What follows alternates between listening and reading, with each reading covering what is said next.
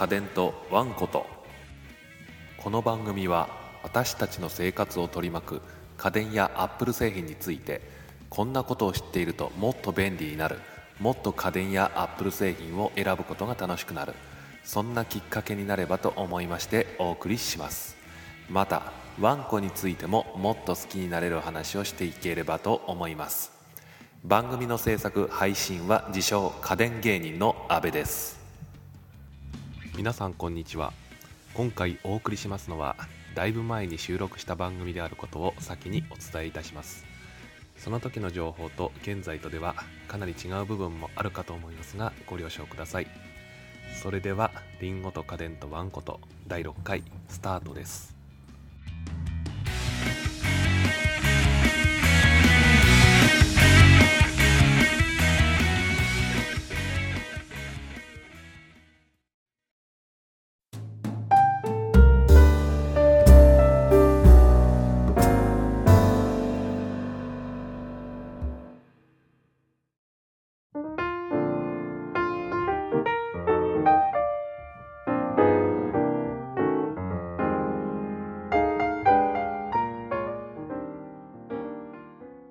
先日日本時間で9月13日2時よりアップルのスペシャルイベントがアメリカのサンフランシスコにあるイエルバ・ブエナセンターにて行われました。そこで発表された新製品を今回は大きく取り上げていきます。発表されたのは新しくなった iPod シリーズそして完全に新しくなった iPhone5 です。今回も前回と同様に全編アップルの話題となりますがよろしくお願いします。今回のスペシャルイベントはメディア向けには事前に招待状が送られていたんですがその内容が紙に大きく12の文字。日本ではこれは13だったわけなんですけれどもそしてその数字から伸びる影が数字の5を表しているものでした。大方の予想ではこれこそが新しい iPhone の発表ではないかと言われてきました。事実新しい iPhone が発表されたわけではあったんですが私としては iPhone 以外の製品の更新もそれこそ5つあったら面白いと思っていたんですね。読みが浅かったようです。今回発表されたのは iPod シリーズと iPhone そして新しい iTunes と iTunes ストアの4つでした。ここに新しい iMac とか MacBook Pro 13インチのレティナディスプレイモデルとか新しいサンダーボルト対応の製品とか Mac 関連製品を期待していたのですが、なかったですね。また、新しい iPhone の発表は10月と自分で予想していたのですが、これも見事に外れてしまいました。後にもお伝えしますが、新しい iPhone は9月のうちに発売されることとなりました。それでは、新しい iPod について話していきます。新しい iPod Nano と iPod Touch 新色でリフレッシュした iPod Shuffle についてお伝えします。それでは iPod Shuffle からいってみますね。iPod Shuffle ですが見た目や中身に大きな変化はありませんでした。さらに保存領域も2ギガのまま変化はありませんでした。唯一カラーバリエーションが一新されました。バリエーションは新しい iPod Nano と同じです。個人的には Lightning ケーブルに対応するぐらいのアップデートがあってもよかったのではないかと思いましたが現在のイヤフォンジャックをそのままコネクタにしていた方がスペースも取らないしこれはこれで最適ということなのでしょう。付属品も変わりません。新しい EarPods もついてきません。これがもしシャッフルにライトニングケーブルや新しいイヤーポッズがついてきたらこれはもう本体の値段は1000円ぐらいとなるんでしょうね。いや実に惜しかったです。付属品。新しくなってるとよかったですね。そして次に iPod Nano です。まず見た目の変化が大きかったですね。先代モデルは1.4インチのマルチタッチディスプレイを搭載し正方形を成していました。今回は第5世代に似た形で縦長デザインとなりました。もちろんマルチタッチディスプレイは先代を踏襲しディスプレイサイズは2.5インチと大きくなりました。レティナディスプレイ。までの高解像度ではありませんが 202ppi の解像度がありますのでレティナ以前の iPhone よりは美しいディスプレイと言えます。iPhone3G や 3GS こちらのディスプレイは確か 163ppi というのを記憶していますですのでそれよりも精細なディスプレイ。言えますね。新しい iPod Nano またワイドスクリーンですので HD ビデオの再生が可能となっています。ということで先代の iPod Nano とはここが大きく違う部分の一つですね。次に iPhone でおなじみのホームボタンが備わりました。これからの iPod Nano も他の iOS 機器と同じような操作感になっていくと思われる変化ですね。ですがこのホームボタン厳密に言うと iPhone や iPod Touch それから iPad で使われているホームボタンとはちょっと違います。iOS デバイスで使われているホームボタンは丸いボタンの中に四角形が描かれているのですけれどもこの新しい iPod Nano のホームボタンには丸が描かれております。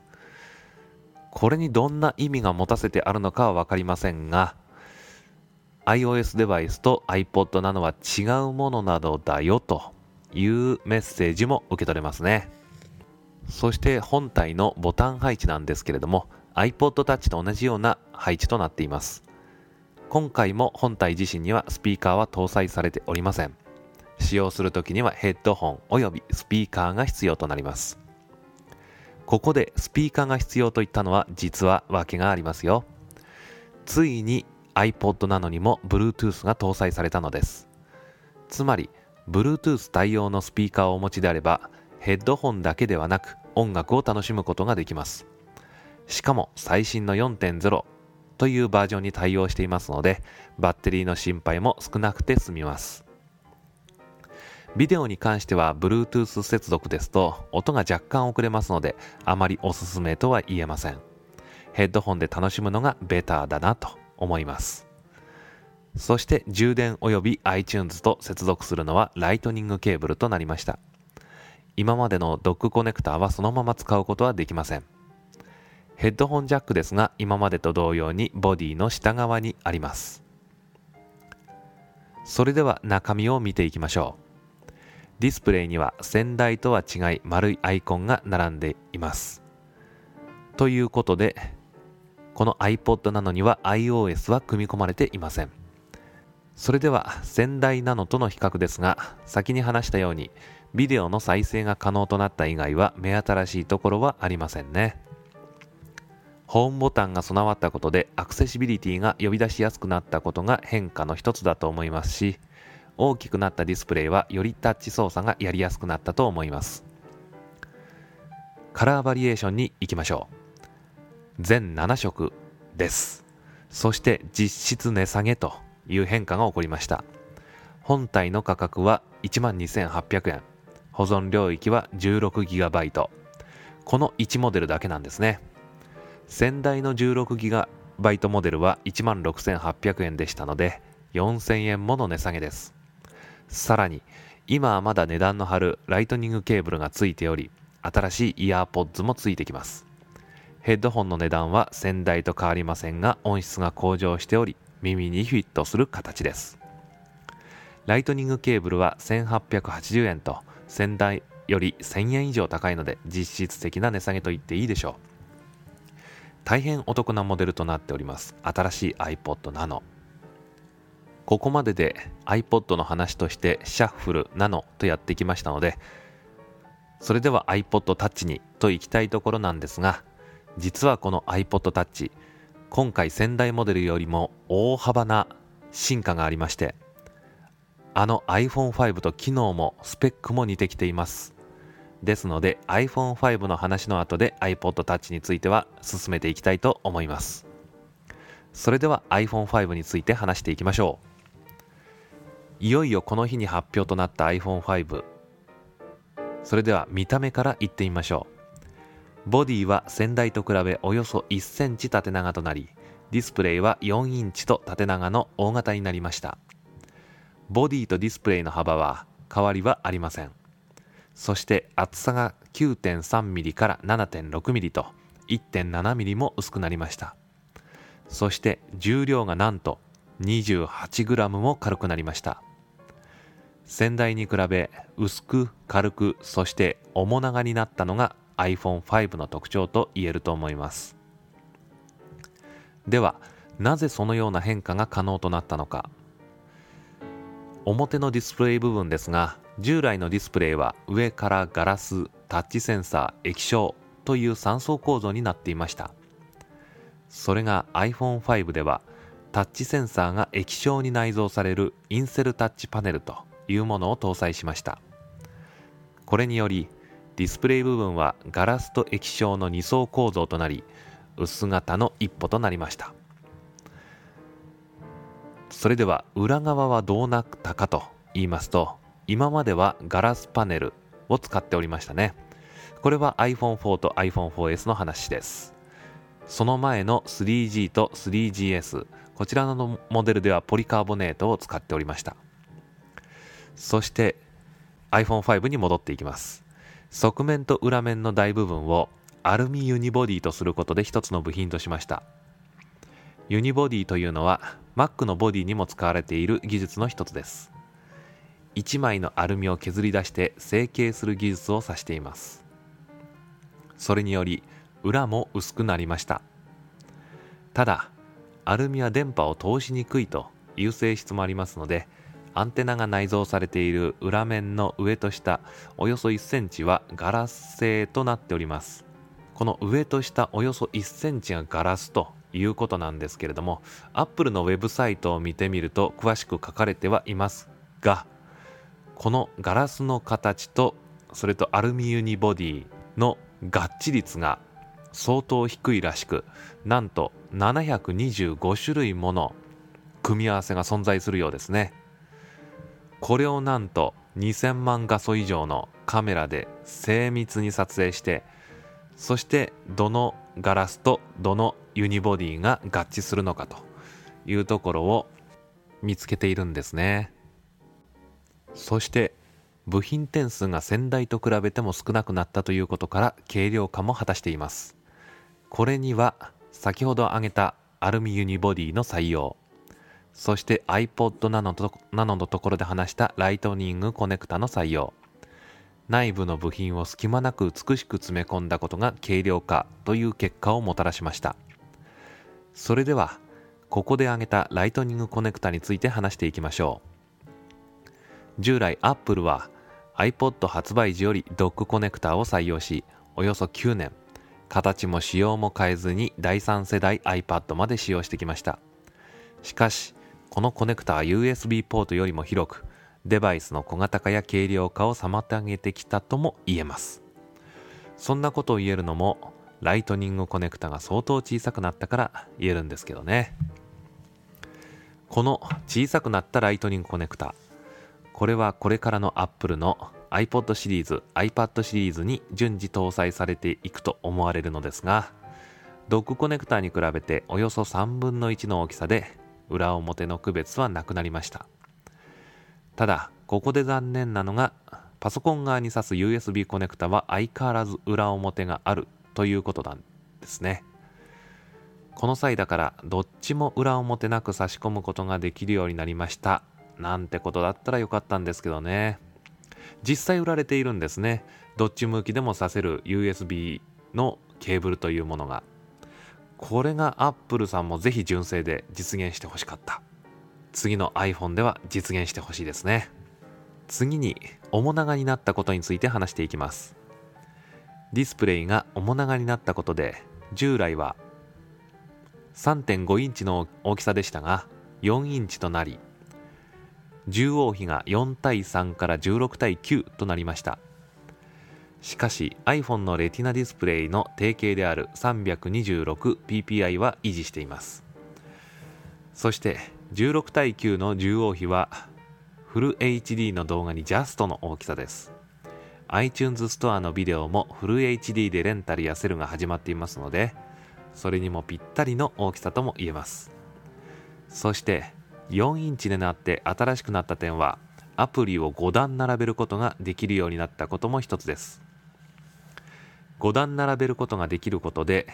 1つの画面にアプリは計20個。で一番下の4つも加えれば、えー、全部で24個を並べることができるようになりました。そしてフォルダーに収納できるアプリの数も4つ増えましたね。次に実際に使ってみて感じたことですがディスプレイを横向きにした時にフルスクリーンで動画やウェブを楽しむことができるのですが表示領域が大きいっていうのは素晴らしいですね。一度に目に入ってくる情報量に感動します。ぜひお近くのアップルショップなどで体感していただければと思います。また通常スマートフォンはディスプレイが大きくなればボディも大きくなるのですが iPhone の場合は大きくなってもほとんどボディの大きさは変わっていません。縦にわずか 8mm しか長くなっていないのです。つまり横幅は先代モデルと同等ということなんですね。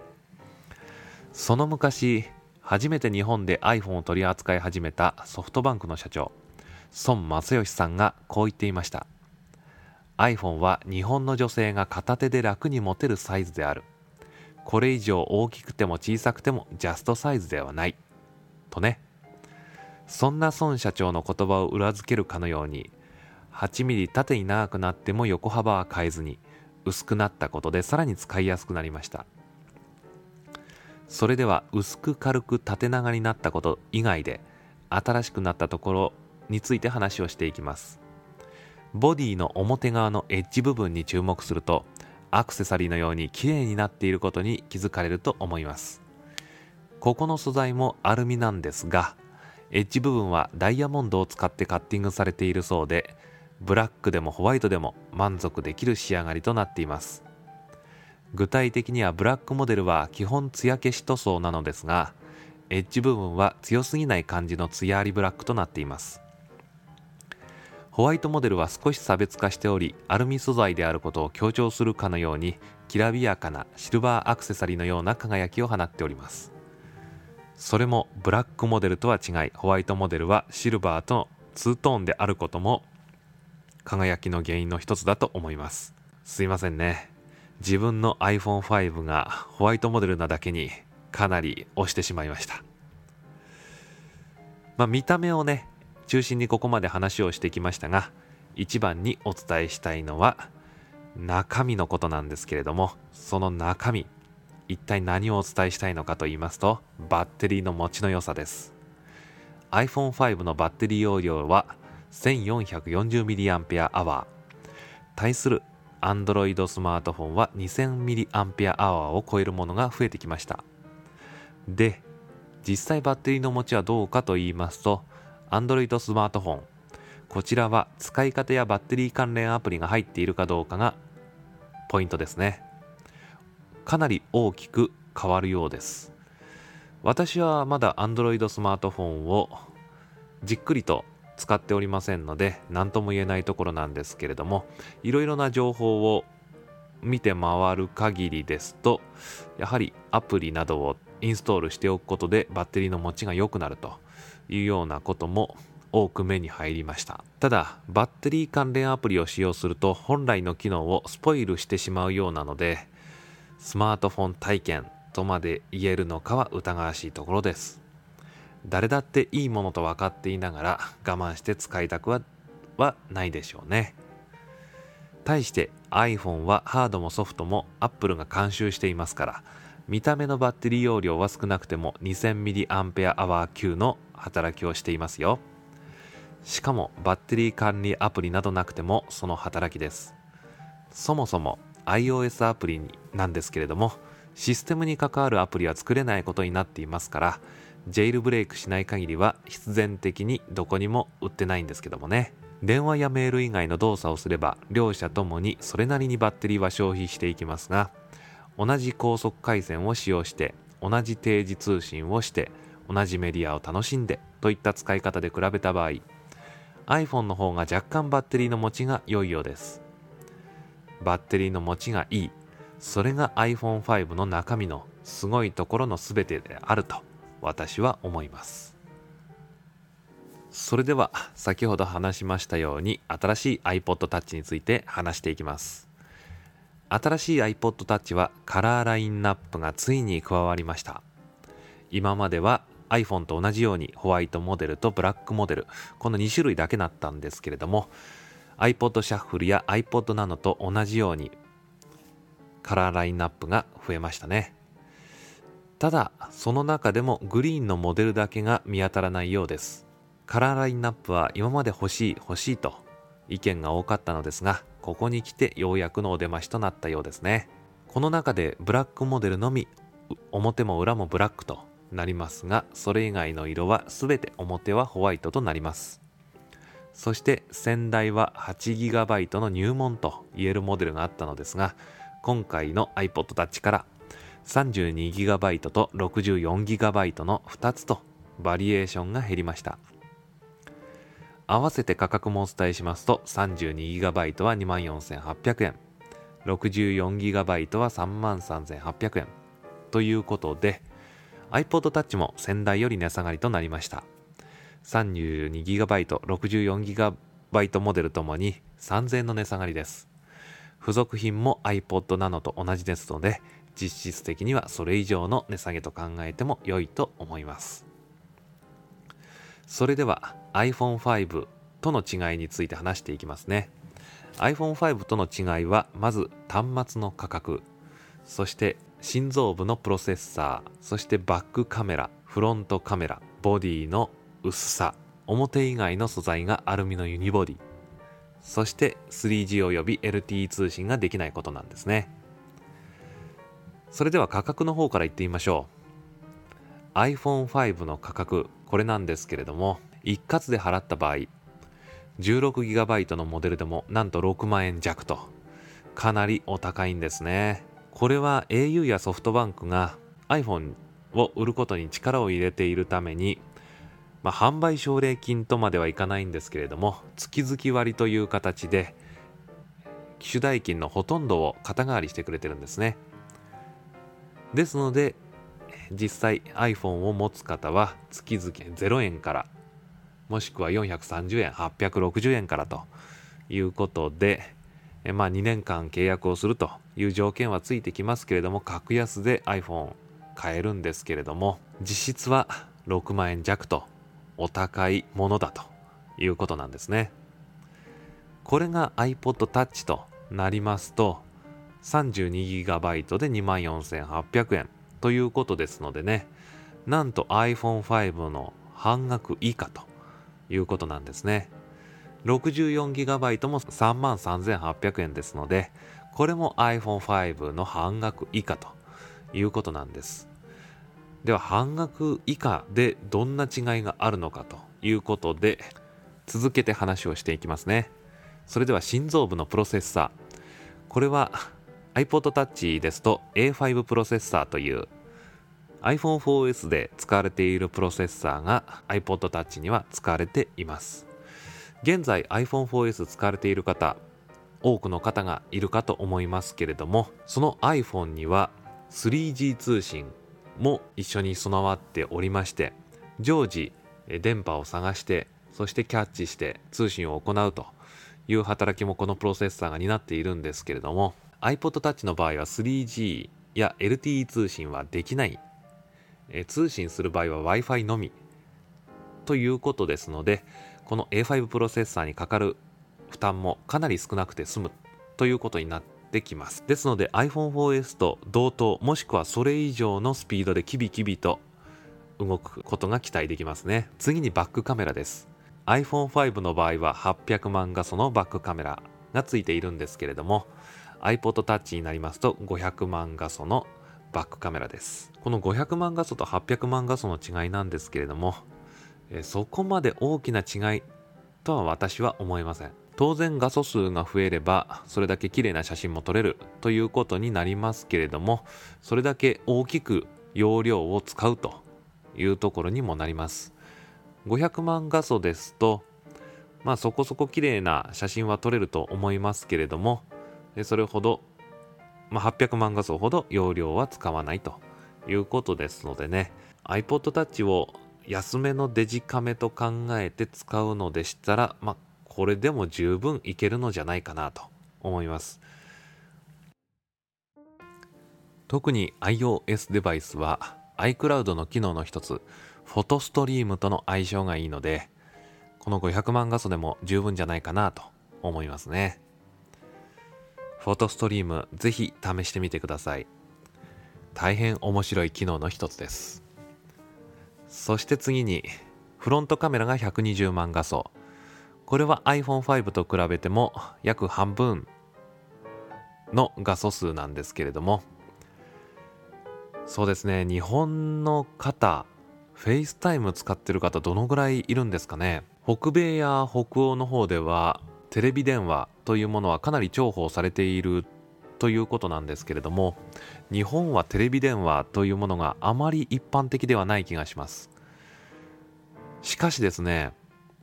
自分がその場にいないのにまるでその場に居合わせたように話ができるっていうのは結構面白いです。そして素晴らしいとも思いました。感動しました。皆さんもぜひこの iOS デバイスのフロントカメラを使ってFaceTime やってみてください。120万画素十分です。そしてボディの薄さなんですけれども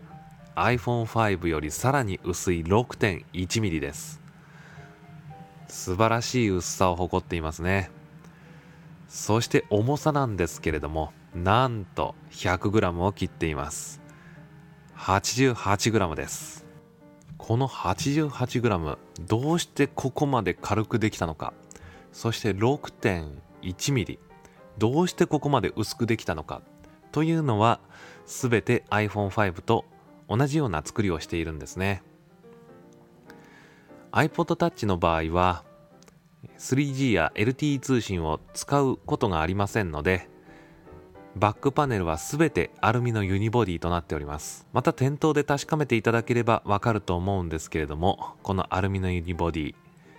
非常に綺麗な仕上がりをしております。そして驚いたことに先代の iPod Touch も引き続き販売されます。価格は 16GB が16,800円 32GB が29,000円です。入門編として用意されたとは思いますがおよそ4000円の違いならば新しい iPod Touch がおすすめです。余談ですが iPod Classic も継続して販売されます。保存容量や価格それから付属品も変わりはありません。引き続き従来と同じドックコネクターでパソコンや Mac と同期するという形をとっていきます。それでは新しい iTunes について話をしていきたいと思います。今度の iTunes のバージョンは11となります。iTunes 11という呼び名になると思います。さあ iTunes 11になって一体どんなところが変わるのかというところなんですけれどもまず見た目が大きく変わります。今までの iTunes は左側にサイドバーと呼ばれるものがあってそこでプレイリストや、えー、曲それからアルバムそれからアプリの管理やポッドキャストの管理それからブックやムービーの管理もできていましたね。これらがサイドバーにあった項目は全てウィンドウの上側に横並びになります。そしてアルバムや曲のアートワークが上から順番に並んでいくという形となっております。なかなか言葉で説明するのは難しいんですけれども、まあ、サイドバーがなくなるというのが一番の見どころじゃないかなと。見どころと言っていいのか分かりませんけれども特徴じゃないかなと思います。もうちょっと何かに例えるというのならば iTunes ストアの形が一番近いんじゃないのかなと思います。iTunes ストアはウィンドウを開くと上の方に、まあ、おすすめの曲アーティストなどがカバーフローで表示されてそしてその下に今売れているアーティストの、えー、曲のアートワークが並んでいると。そしてウィンドウの右側には、まあ、スタッフのおすすめとかね、えー、iTunes カードを登録とかそれからフィードバックとか、まあいろんな項目が並んでいるわけなんです。まあ、ランキングもありますね。はい、そのような画面の構成になっているんですけどもそれらが一新するとまるで iTunes ストアをいつも見ているかのような形に変わっていくということなんですねで実際ですね、えー、この収録している現在 iTunes 11すでにリリースされたわけなんですけれども使ってみての感想簡単に話していきます。まず一つ、えー、困ったところなんですけれども今まではですねライブラリーに読み込んだ曲で同じ曲全く同じ曲が2曲重複していた場合はそれを見つけ出すっていう機能があったんですけどもそれがなくなってしまいました。どうしてなんでしょうね。あんなに有効な機能だったんですけれどもそれがなくなってしまいましたね。そして次にサイドバーにあったものが上の方に集まったんですけれどもただ集まっただけではなく画面の左上にミュージック、ムービー、ポッドキャストなどをアプリケーションもそうですね iOS 用の。それをまず選んで選ぶとそのカテゴリーの中に入っているものがですね画面に映し出されると。一回一回切り替わっていくわけですね。なのでこう一度にこう全体を俯瞰できないっていうのがこのサイドバーがなくなったことで使いづらいというところもありました。それから Apple ではこの iTunes 11になってミニプレイヤーとして iTunes で音楽を流すこともできるということだったんですけれどもあんまり使わないですね。まあ今の時代大体みんなお一人様一台は iPod など曲を聴くものをお持ちじゃないんですかね。曲を聴くんであれば iPod から操作した方が直感的に曲もできますしまあ Mac で何か作業しながら音楽を聴くというシーンも当然私にもあるんですけれどもですがその場合は別に画面に表示させなくてもプレイリストを順々に流していけばいいわけでそんな小さいミニプレイヤーを表示させなくてもいいのになぁと思ってしまったりですね。なんでしょうね。ここが iTunes 11のいいところですよっていうところがなかなか思い浮かびません。残念ながら。ということで話をしていますが、それでも画面の見た目が iTunes ストアと似てきたというところで、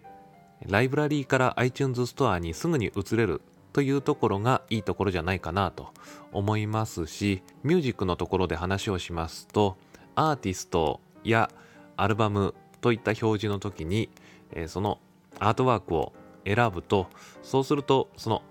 アーティストの曲名がつらつらっと出てくるんですけれどもその表示の仕方がいかにも Apple らしいなと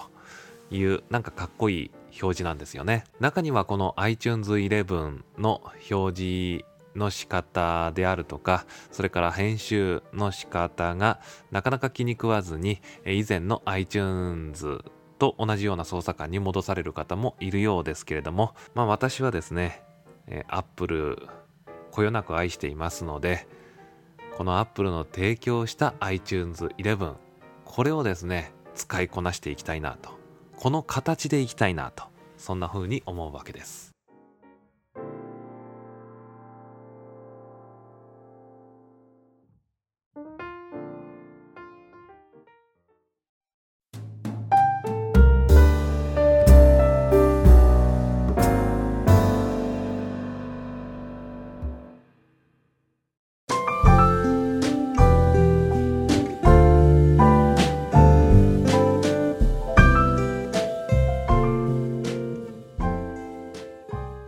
ではエンディングといきます。ここまで新製品についてお送りしてきましたがいかがだったでしょうか？iPod はタッチまでカラフルなラインナップとなり本当に充実してきました。そして iPhone5 外見もそうですが中身も一新され私も欲しくなってしまいまして買ってしまいました。まだ iPhone4S の残債が1年残っているんですけどもね。いやー、恐ろしいです、Apple Magic。iTunes と iTunes Store もそれなりに使い勝手が良くなっているというところでですね、今後の発展アップデートも楽しみですね見た目が大きく変わることと同時にどれだけ新しいこと新しい体験を iTunes がもたらしてくれるのかそこが重要だと考えています次回は iPhone5 を持つためにというテーマで話していこうと思います。それではリンゴと家電とワンコと第7回でお会いしましょう。